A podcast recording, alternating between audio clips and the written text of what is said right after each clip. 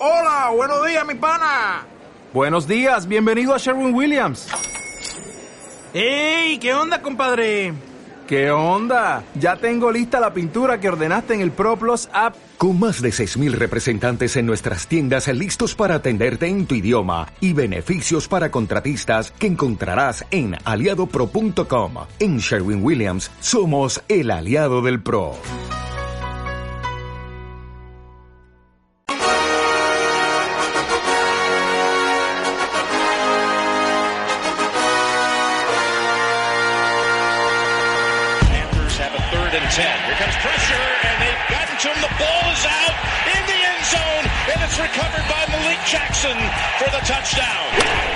Hard down the line. Diving stop by Prado.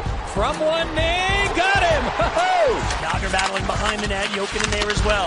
Yager again. What a game he's had. Yager in front. Turns. He scores. El deporte americano 722. en Living in America. Señoras y señores, esto es Living in America con Marco Chomón. ¿Qué tal, Marco? ¿Qué tal, Dani? ¿Cómo estás? Buenas noches. Volvemos a nuestro horario golfo de. Living in America. Qué gran noticia. ¿Cómo nos gusta? Aquí en los últimos, voy a decir penúltimos, pero quizás tengamos un capítulo bonus este año, esta cuarta temporada. Que por cierto, eh, Marco, nos olvidamos de comentar la semana pasada el capítulo de NFL Europe, la NFL en Europa, que la verdad que fue éxito de crítica. Sí, es cierto. Hemos recibido, eh, bueno, muchísimo cariño de gente que, siguió esta competición. eh, nos, nos han mandado, bueno, pues sus recuerdos, sus experiencias a través de las redes sociales. La verdad es que ha sido muy emocionante. Y, y yo creo que venía a confirmar un poco, Dani, lo que, lo que hablábamos, ¿verdad?, con, con Joan sobre esta competición. Que, verdaderamente su legado eh, no, no ha sido, no ha sido intrascendente, que hay muchísima gente que recuerda con mucho cariño esa época, eh, que sirvió para formar una, una fanbase que todavía perdura, que todavía mantiene interés en el deporte. Y, yo creo que estas cosas vienen a demostrarlo, ¿no? Y fue, fue muy eh, emocionante poder recordar aquellos años con, eh, con Joan y, y posteriormente con toda la gente que, que se unió a esto por redes sociales. Y una fanbase que a mí me parece que existe y es bastante grande. De hecho, incluso encuestas que ha encargado la NFL a consultoras lo corroboran que este país es muy aficionado a la NFL y al fútbol americano, pero que tengo la sensación que con el paso de los años sigue estando muy poco cohesionada, ¿no? Y en eso tenemos la culpa a los eh, medios de comunicación y eh, los, los- que nos dedicamos a esto. Yo creo que unos más que otros, principalmente em, los que tengan los medios de mayor difusión. Esa es mi, mi forma de verlo y por lo menos es la, la forma que, que creo que se tienen que hacer las cosas a la hora de informar a la gente. Es una fanbase muy maltratada, eh, desde luego. En eso estamos completamente de acuerdo. Eh, estas encuestas a las que hace referencia, que además había una absolutamente llamativa que hablaba de varios millones de, seguidores de la NFL en España, eh, la encargó la NFL creo que hace tres o cuatro años. Y, lo cierto es que, bueno, la, sensación es que la relevancia de la NFL en los medios y el, y el índice de seguimiento ha ido en aumento. Eh, efectivamente, no, es, no está bien tratada por los medios, no acaban de ver que, que esto sea un mercado, eh, que haya un interés real por, eh, por, por, este, por este gran deporte, pero bueno, las cosas eh, siempre acaban cayendo por su propio peso. Hay que seguir el rastro del dinero. ¿no? y, y, y, verdaderamente si, si, uh, si la audiencia de la NFL es, en, es, un, es un mercado en España, eh, como creemos, eh, más tarde, más temprano y creo que a no mucho tardar, esto acabará sucediendo. Eso esperamos. Vamos a seguir con la NFL y hoy tenemos a los agentes libres por en medio, muchos agentes libres conocidos, Marco, que en este momento no tienen equipo. Estamos hablando de jugadores como Colin Kaepernick, de Angelo Williams, San Juan Baldwin, Gary Barnight, que, que, por cierto es un tío, un tight que tiene 1.700, 1.800 yardas las dos últimas eh, temporadas. Nick Mangold ya más viejo, Jared Odrick que, que bueno, que últimamente se dedica a colgar eh, fotos comiendo. Un primera ronda de los Dolphins. Sí, es, es, bast es, bastante poco recomendable esto para encontrar trabajo, ¿verdad? Sí. Eh, es el caso también, por ejemplo, de Mario Williams. No un primera ronda, sino un primer pick del draft. Que, que, bueno, pues ha, ha, tenido, un, me parece que un par de temporadas eh, con los Bills, eh, con un papel cada vez más reducido y no, parece pagaron, ser que pagaron una millonada a los Bills por él. Sí, sí, sí, pero, pero bueno, se, lo cierto es que asumió un, un, un rebajo, una rebaja de, salario del el último pasado, el último año, y, y, bueno, este año directamente no, tiene equipo, ¿no? Y esto nos, eh, nos lleva a, recordar a todo el mundo lo, complicada que es la vida para los veteranos en la NFL, ¿no? Lo, lo difícil que es, que es encontrar eh, acomodo cuando sales de un equipo. Eh, yo creo que la gente eh, en general eh, tiene una percepción eh, de que la agencia libre es más o menos el estado soñado para cualquier jugador, ¿no?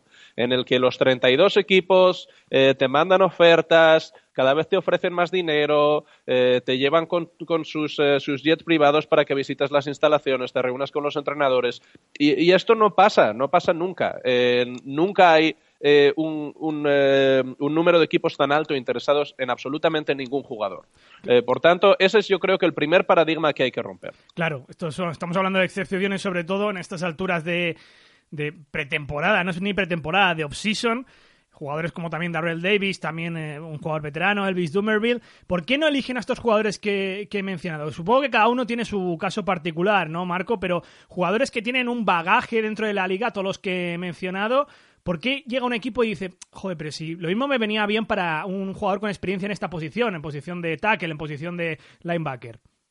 Pues eh, como bien dices, eh, cada caso es único, ¿no? Eh, normalmente hablamos de, de jugadores que, que, tal vez hayan tenido un, un, descenso en el rendimiento en los últimos años y este tipo de decisiones eh, normalmente los equipos sobre, sobre firmar a un agente libre eh, no las toman solo por eh, pensando en el año actual, sino que, sino que también se fijan un poco en la proyección de los números que hayan tenido los, las estadísticas del, del, jugador en sus últimos años en activo. Tal vez estén saliendo de, de, una lesión, como puede ser, por ejemplo, el caso de Jamal Charles, que es uno de los jugadores que efectivamente sí ha conseguido un, un, un equipo, ha firmado con los, eh, con los Broncos, eh, pero bueno, es un poco el caso que quería ilustrar, ¿no? Jamal Charles, un running back súper exitoso, eh, pro bowler, ha tenido dos años con, con lesiones y ha tenido que firmar por los Broncos un acuerdo de tan solo un año, plagado de incentivos. Esto quiere decir que la gran mayoría del dinero no está garantizado, verdaderamente lo consigue si, si, si juega, ¿no? Este, este tipo de, de, acuerdos suelen ser muy comunes en estos escenarios, en los que le pagan básicamente lo que, lo que fija el convenio, el, el mínimo para veteranos, y, y, luego todo lo demás es, bueno, pues, pues si juegas ocho partidos, eh, si acumulas tantos acarreos, si tienes tantas anotaciones, si llegas a la Pro Bowl, etcétera. Y como bien decías antes, la, la, vida de un free agent no es nada cómoda, es un tanto dolorosa, parece una especie de via cruz y sobre todo si estás hasta altura de off-season y no tienes ningún equipo. Antes estaba viendo algunos mini documentales de vida de free agent a esta altura de temporada y claro, al final pues tienes dos opciones, o te sigues entrenando, que es lo que hacen muchos, y tienes que contratar un, un, entrenador personal, o bueno, pues te dejas un poco llevar, de repente apareces por casa, no sabes poner la lavadora, el niño está llorando, eh, tienes que dar desde desayunar, ese tipo de cosas eh, a lo que ellos no están acostumbrados normalmente. Te pones a jugar un poco a los videojuegos, eh, tienes esas dos opciones y si te dejas llevar es lo que puede llevarte a no tener equipo lo que resta de sí. y nunca más. ya no vuelves nunca, efectivamente. Eh, a ver, lo, los jugadores cuando salen de la estructura de, de, un, eh, de una franquicia ¿no? en la que lo tienen absolutamente todo planificado, claro. a ver, salvo algunas honrosas excepciones, acostumbran a ser tíos bastante disfuncionales. Eh, entonces, sin tener un régimen de, de entrenamientos, de eh, es, es, muy complicado eh, que, que, que, consigan volver eh, a tener un trabajo en la NFL después de, después de mucho tiempo fuera, salvo el caso de talentos excepcionales que incluso después de una ristra de problemas legales y de comportamiento, pues parece que siempre le suena la flauta, ¿no? Y, y encuentran acomodo. Eh, saludos a Pac-Man Jones desde aquí. que por... eso, sí es que, que es, eso, sí que es, una excepción de la excepción. Dios mío, es que encima eh, ahora nos quiere convencer de que está actuando como mentor para jugadores más jóvenes. Y tendría que ponerle una orden de alejamiento de, de, de cualquier deportista menor de 23 años en la liga. Madre mía, las cosas que tenemos que leer en la prensa. Pero bueno, centremos el tema. Eh, efectivamente es un problema eh, cuando, cuando un jugador veterano no consigue encontrar, eh, encontrar acomodo. Y esto es algo que, que la, la, NFLPA, la Asociación de Jugadores de la, de la NFL, ha intentado atajar de una manera un tanto sui generis, ¿no? que, es, que es haciendo esta especie de combines para jugadores veteranos que lo cierto es que tampoco han atraído demasiada atención. Eh, obviamente, eh, en el caso de los jugadores veteranos, eh, sus capacidades físicas de cuando jugaban en la liga están sobre la mesa, ¿no? En, muchas ocasiones los equipos que pueden estar, interesados en ellos, pues seguramente se hayan enfrentado a ellos en algún momento. Entonces, esto básicamente lo hicieron como una manera de demostrar que esta gente seguía en forma, ¿no? Que aunque hubiesen pasado un par de meses, tres, sin que hubiesen firmado con nadie, aún estaban en disposición de poder aguantar los rigores físicos de un equipo de NFL. A mí me parece que esto ha dado un resultado regular, en el mejor de los casos. Sí, pues sí. Y la verdad que es que muchos de ellos, de estos agentes libres, fíjate que he mencionado grandes nombres hace apenas cinco minutos y muchos de estos no van a encontrar equipo.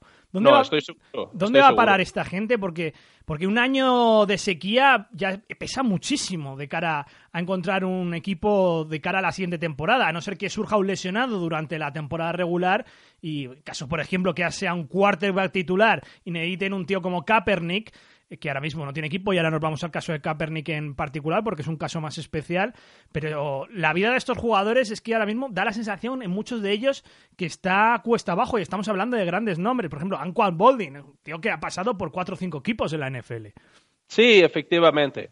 Eh, a veces son, eh, bueno, pues veteranos ilustres que más o menos han ido encontrando eh, esta especie de, acuerdos de un año puntuales con equipos, como es el caso de Anquan Boldin. Pero yo creo que para entenderlo bien hay que fijarse un poco en las cifras, ¿no? Todos los años en el draft, y solo estamos hablando del draft, eh, pues tenemos eh, en el entorno de los 250 picks, ¿verdad?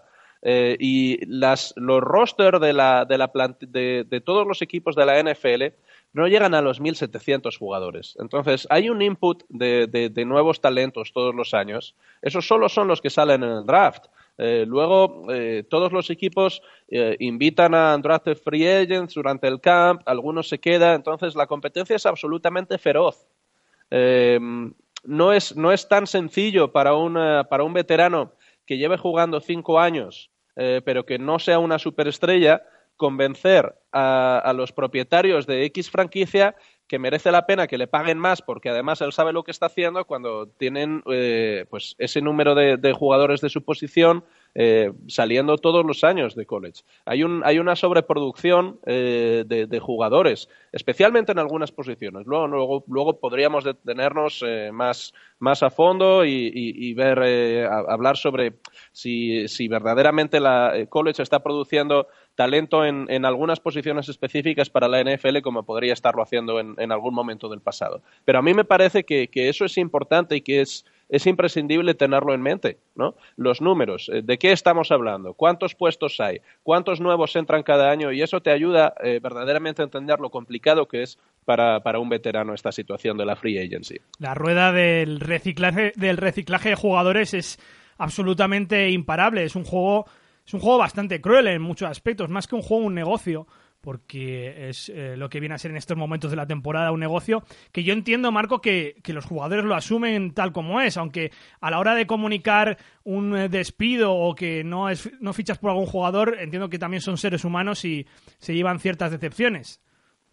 Sí, eh, y, y, eso que yo creo que, que son también muy conscientes, se lo toman todo con, con una deportividad absoluta, eh, saben que, que, estamos hablando de, de, franquicias y que por tanto eh, pues hay, hay, poco que esperar ¿no? Eh, de, de, un, de, un, trato muy humano en, en, en, este sentido, que ya, ya nos hemos detenido en este aspecto sí. muchas veces. ¿no? El propio eh, Jeremy Macklin, después de, un par de, temporadas muy productivas. Eh, lo cierto es que yo creo que sobrepasando expectativas. Eh, con los Kansas City Chiefs, pues eh, fue cortado, está visitando con varios equipos y, y él, pues un poco sorprendido por la maniobra, ponía qué, qué asco de, ne de, negocio, muchas gracias a todo el mundo y, y un, un, mensaje de, de agradecimiento ¿no? para, para, toda la afición y los jugadores de, de, Kansas City. Y yo creo que un poco esta es la, la actitud generalizada. Eh, salvo cabreos muy, eh, muy espontáneos, de, de, la gran mayoría de los jugadores. Eh, a nadie le gusta que le corten de un equipo, estoy absolutamente seguro, pero son conscientes de que, de que en la NFL es absolutamente extraordinario que un jugador esté en un, mismo, en un mismo equipo durante toda su carrera. Y además tienes que mantener una actitud profesional por si te suena la flauta en algún momento, no quieres enfadar a nadie. Y Marco, lo de Kaepernick, estamos hablando de crueldad quizás estamos hablando de un caso excepcional de crueldad dentro de los agentes libres. A ver cómo cogemos este tema, si, si es que lo que tenemos que coger con, con, pinzas. Todos ya sabemos lo que ha ocurrido con Colin Kaepernick la temporada pasada. Él decidió arrodillarse en cuanto sonaba el himno estadounidense debido, bueno, él quería, es la forma que quería protestar ante el trato policial que tienen en ese país eh, los afroamericanos. Le siguieron una serie de jugadores también afroamericanos dentro de la NFL, pero mucha gente cree que es una falta de respeto al himno y que eh, probablemente él ya ha sido cortado por los San Francisco, cortado o dejó el equipo él por su propia voluntad. Él tenía un gran contrato, ¿no, Marco? Sí, eh, es que creo que es un caso muy especial eh, y sinceramente me parece poco equiparable a cualquier otro, otra historia de, free agents en, los que, en el que nos queramos detener este año. Eh, eh, obviamente decidió, decidió hacer un, alegato político. Eh, a mí me parece que siendo muy consciente eh, de lo que estaba haciendo en, en ese momento, sabía que, ponía en, riesgo absolutamente eh, su, carrera como jugador de la NFL.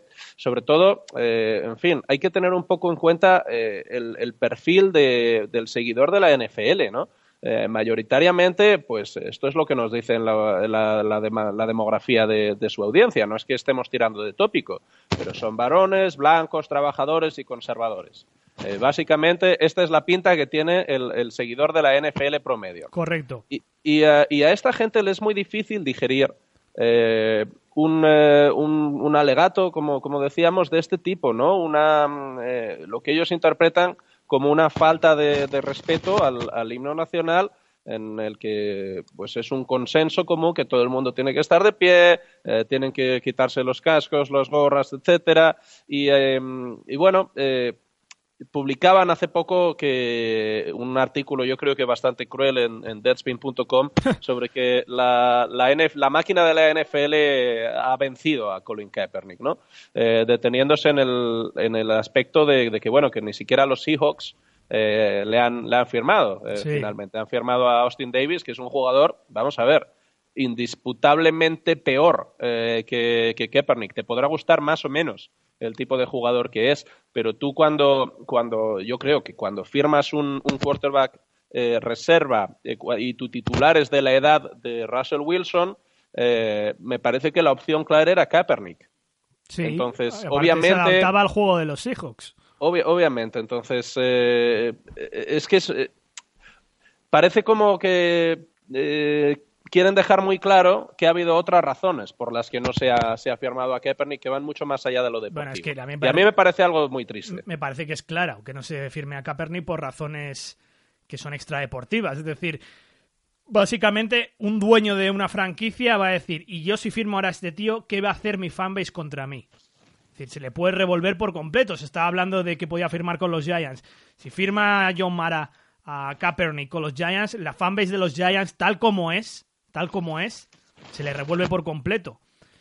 Y si vamos a la esencia del problema, claro, es que esto es diferente como lo vemos desde, desde fuera de Estados Unidos que, que como lo ven ellos. Eh, el acto de protesta, esto existe en todo el mundo. Para ellos es una falta de respeto absoluta, lo cual que a nosotros nos parece una auténtica tontería, no es nada del otro mundo. Pero bueno, supongo que en cada país, si ya aquí se lía por, por pitar el himno, eh, supongo que allí se puede liar de la misma manera. Es totalmente eh, comprensible. Pero esto, al fin y al cabo, Marco, es un negocio. Y, y, por negocio, Kaepernick no va a estar en una franquicia de la NFL este año.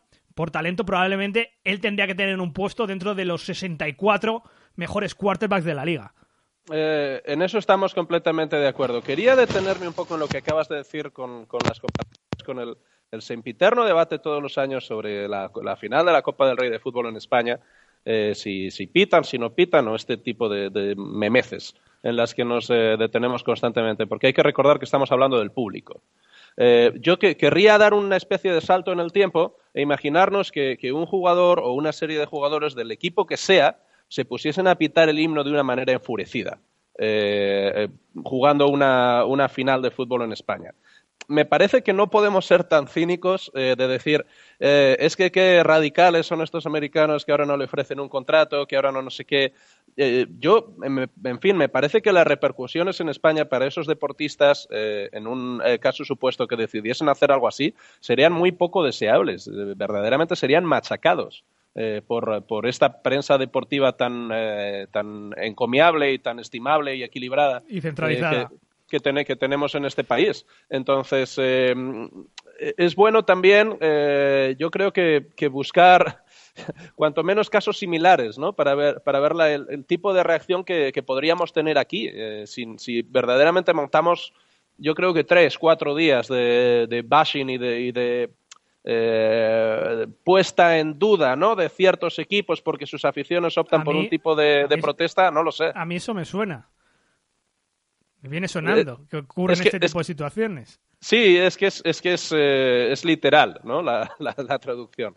Pero bueno, eh, volviendo a Kaepernick, que no, en fin, nada más lejos de mi, eh, de mi intención que hablar sobre el deporte en España. Sí. Es, me parece que es un jugador que, que, obviamente todavía tiene mucho que aportar en la liga. va a ser muy complicado que encuentre, que encuentre una situación en la que, en la que un, un general manager decida correr el riesgo eh, que supone para una, para una franquicia incorporarle. Me parece que los Seahawks seguramente fuesen su mejor opción y que mm, eh, Carroll ha optado por, eh, por decir una cosa en público y hacer otra en privado. ¿no? Que, que, bueno, que la gente que está un poco metida dentro de, del ambiente de esa, de esa franquicia dicen que por otra parte es lo que hace constantemente. Tiene toda la pinta además, ¿eh? sí, que en público nos da esta, nos da esta sensación como de ser el, el, el, Yayo Guay de la NFL, ¿no? El que, el que más mola, el que más choca a los cinco a sus jugadores y que luego verdaderamente debe ser sanguinario. Eh, pero, pero bueno, eh, es, es algo, es, estamos hablando de hechos consumados ya, ¿no? Por eso podemos, podemos hablar sobre esto con, eh, con tanta seguridad. Yo no sé muy bien cuál será el futuro de, de Colin Kaepernick me parece que si no logra firmar con un equipo no le volveremos a ver, a ver enfundado en un, eh, en un uniforme de, fútbol americano, al menos en la NFL. Eh, obviamente la, escena internacional es otra cosa, eh, tal vez se nacionalice canadiense, en hmm. fin, no, puede no estar muy lejos de la realidad. Además, lo cierto es que es un jugador que creo que sería interesante verle en la CFL, ¿no? con el tipo de juego que hacen. Sí, al menos él sigue entrenando, por lo menos eso decía un artículo de Sports Illustrated hace, de hace unas semanas en una entrevista a su entrenador personal, creo que está entrenando en Nueva York y parece que está haciéndolo al nivel de, de un cuarto de NFL. Eso sí, parece ser que solo lo estaba haciendo en el gimnasio, cosa que me permite un poco dudar si sus habilidades dentro del campo pueden decrecer o no se tienen que, que pulir. Pero bueno, ya veremos eso en adelante. Nos vamos a la NHL. Como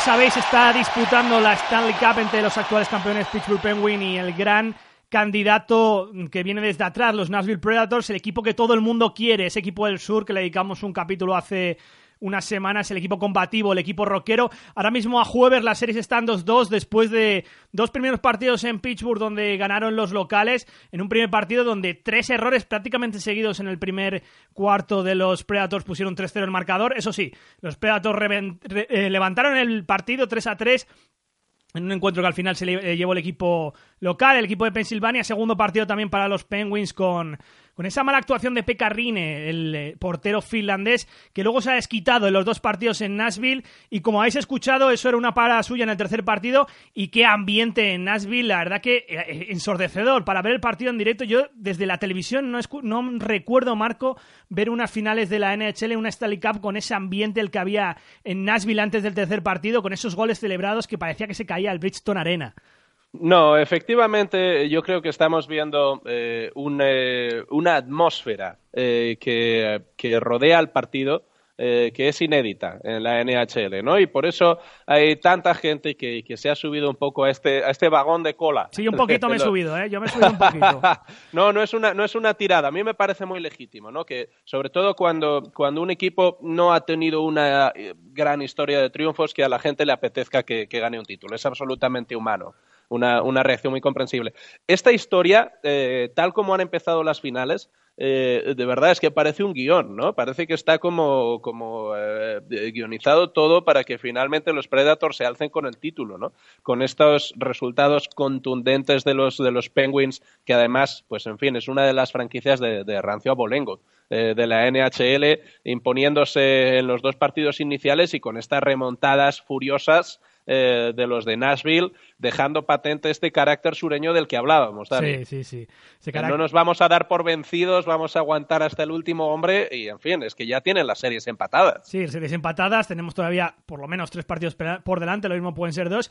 ¿Y qué diferente están siendo estas eh, finales de la NHL con las de la NBA? No, no sé si te da la sensación o qué comparación puede haber lo que está ocurriendo en la NBA con otras ligas estadounidenses, porque no solo hay una gran diferencia entre los dos finalistas, que son los Cleveland Cavaliers y los Golden State Warriors, que es la tercera temporada consecutiva que llegan los dos a las finales de la NBA, sino que ya dentro de la final hay una gran diferencia entre los Warriors y los, los Cavaliers. Es que yo no, yo no veo comparable que haya ocurrido esto en, en otra liga estadounidense eh, jamás, ni ver un equipo ganar 15 partidos de playoffs de forma consecutiva. No, es, es algo. Yo creo que hay una gran preocupación, además, en la, en la NBA respecto a este tema. Eh, la, NBA eh, atraviesa una época de, de grandes turbulencias. Eh, creo que, tendrá que, examinar su modelo detenidamente. eh, porque se supone que, estas cosas no deben pasar. Es, verdaderamente es un fallo del sistema que haya esta exacerbada diferencia entre, entre, tres, entre dos equipos y todos los demás. Verdaderamente es, es espantoso eh, para, el, para el seguimiento de la liga que, lleguen mm, los mismos equipos tres años seguidos a una final. Yo creo que no hay nada eh, que desconecte más a, a la fanbase de, de lo que pasa en una competición que ya estaba teniendo eh, ciertos problemas respecto, a, respecto al seguimiento por parte del público en general. Sí. Y, eh, y por lo menos es lo que apunta el resto de años, porque estamos hablando de dos equipos muy bien formados, muy bien ensamblados, particularmente los Warriors, que después de la llegada de Kevin Durant, pues prácticamente es que son invencibles. Es que estamos viendo un equipo que es que es imposible cogerle mano y que pro- probablemente, a no ser que haya un milagro, y lo comentaremos aquí en Living America, ese milagro, tal como hicimos el año pasado con la remontada de los Cavaliers, eh, va a ganar eh, la NBA porque no se ha visto nada parecido en el deporte americano, excepto Marco que recuerde en las series de la Liga Americana entre Yankees y Rexos, ese 3-0 que levantaron los Rexos en 2004 para ganar luego las series mundiales 86 años después. Eso sí que fue un hito.